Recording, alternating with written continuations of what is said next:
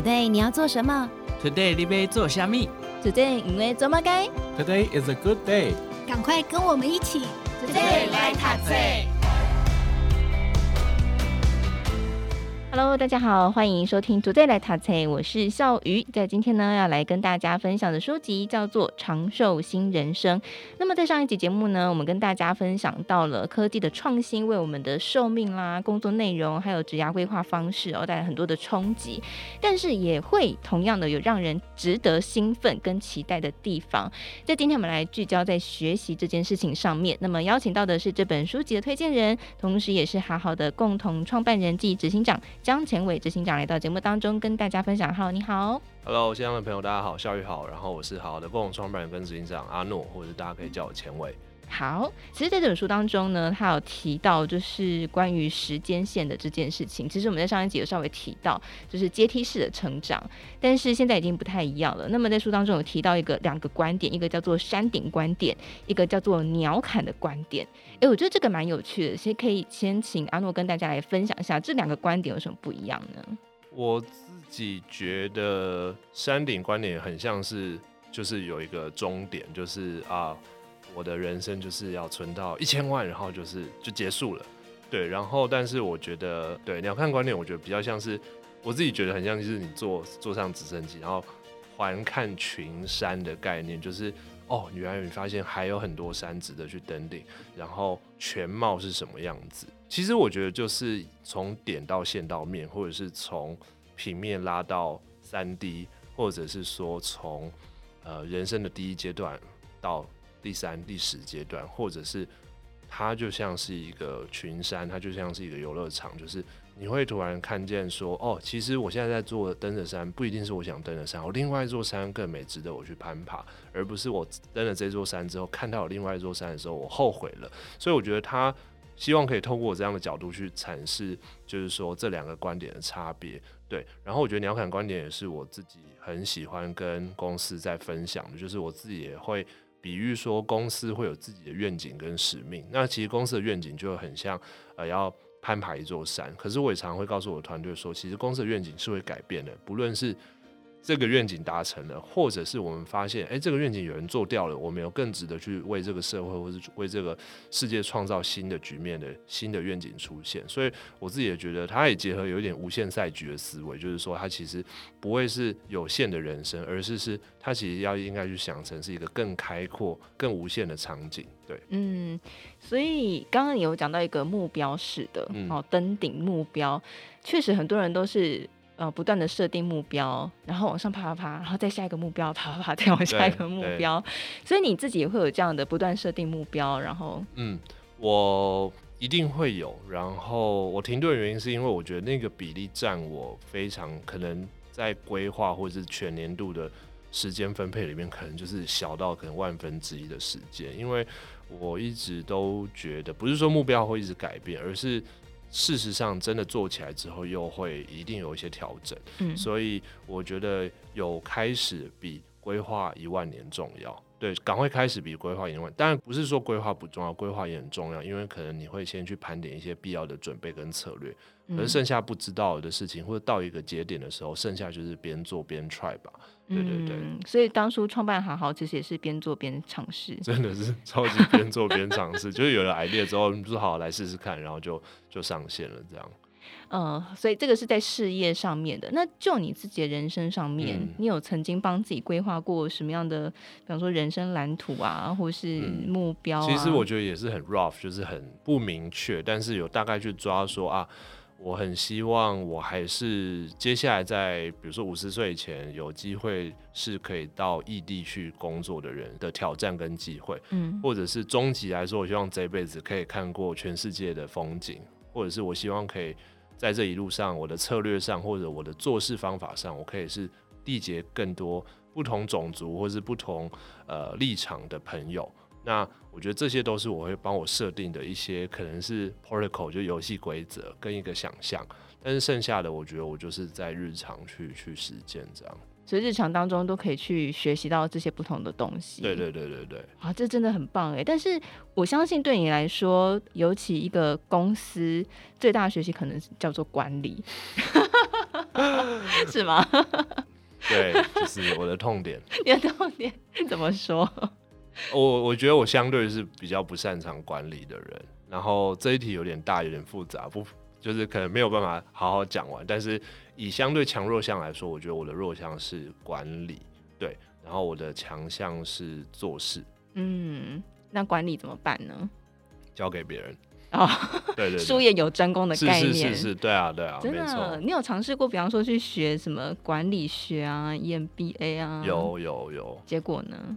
我好像本质上都会觉得每一个人都是独一无二的，所以这个本质会影响到管理，会想要用一些绝对的方法去管理绝对的人。但是我好像每次在执行起来的时候，我都会把一些。呃，人的变音，然后，然后我会一直同理跟换位思考，所以那个变音就很多进来之后，然后我就自己节奏又打乱，就觉得，对，我觉得我不应该这样去管理人，嗯、然后最后就是 乱七八糟。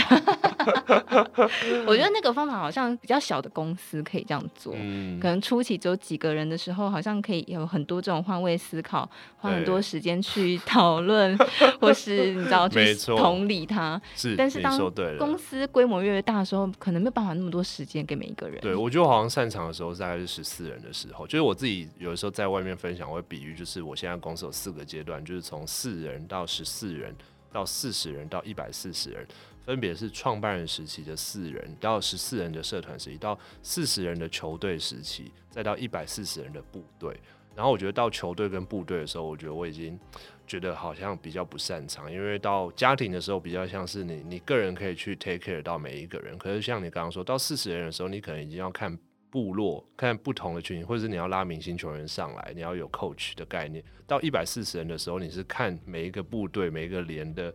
的，比如说他的损益表，或者是他的，就是更你你不能再进入到细节了。然后我觉得这对我喜欢做事或看细节的人来说，所以有点痛苦。那当然这也是我我需要的练习啊。可是我觉得有时候公司等不了你，就是去好好练习这件事情，那我觉得就找专业的人来做也没有不好。嗯，真的，我觉得就是像阿诺在上一集讲到，就是你可以去发现你自己的长处，对，然后比较不擅长的部分，你尝试过之后可以交给专业的人来做，其实也是蛮好的。嗯，而且我觉得在学习这件事情上蛮有趣的是，当你只要有心学习的时候，好像其实年龄不会有太多的限制。对啊，就你自己的这个观察，你们在这个线上平台。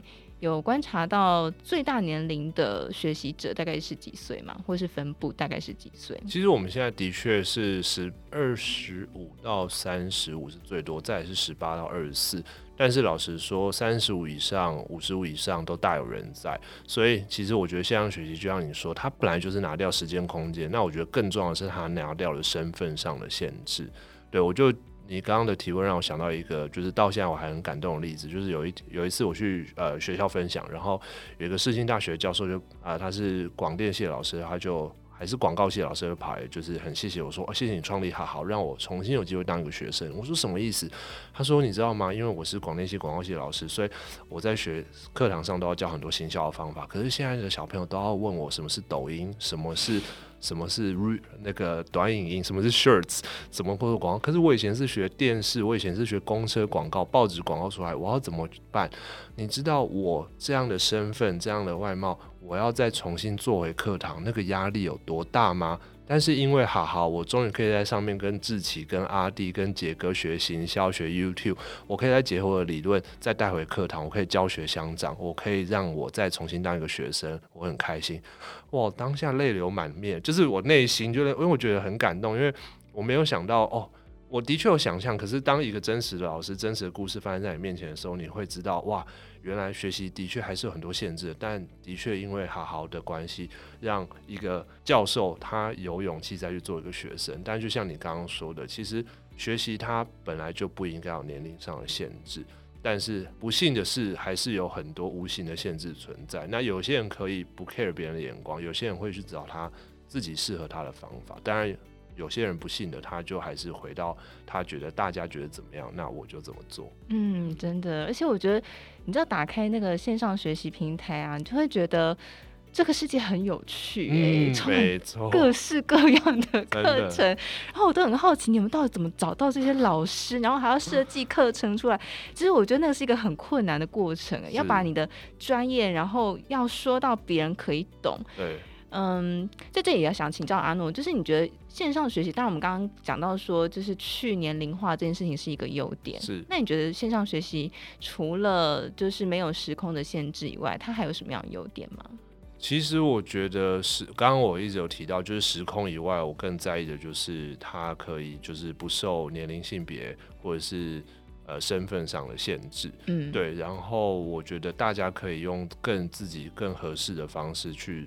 达成自己的学习目的，然后我觉得这件事情真，其实我现在讲起来很简单，但它其实是一个很大的反转，因为我觉得科技改变食衣住行乐，可是教育老师说几百年来都没有改变，直到 COVID 发生，嗯，当老师不能去学校教书，学生不能去学校上课的时候，大家才开始走线上，才发现哇，原来有超级多可能性。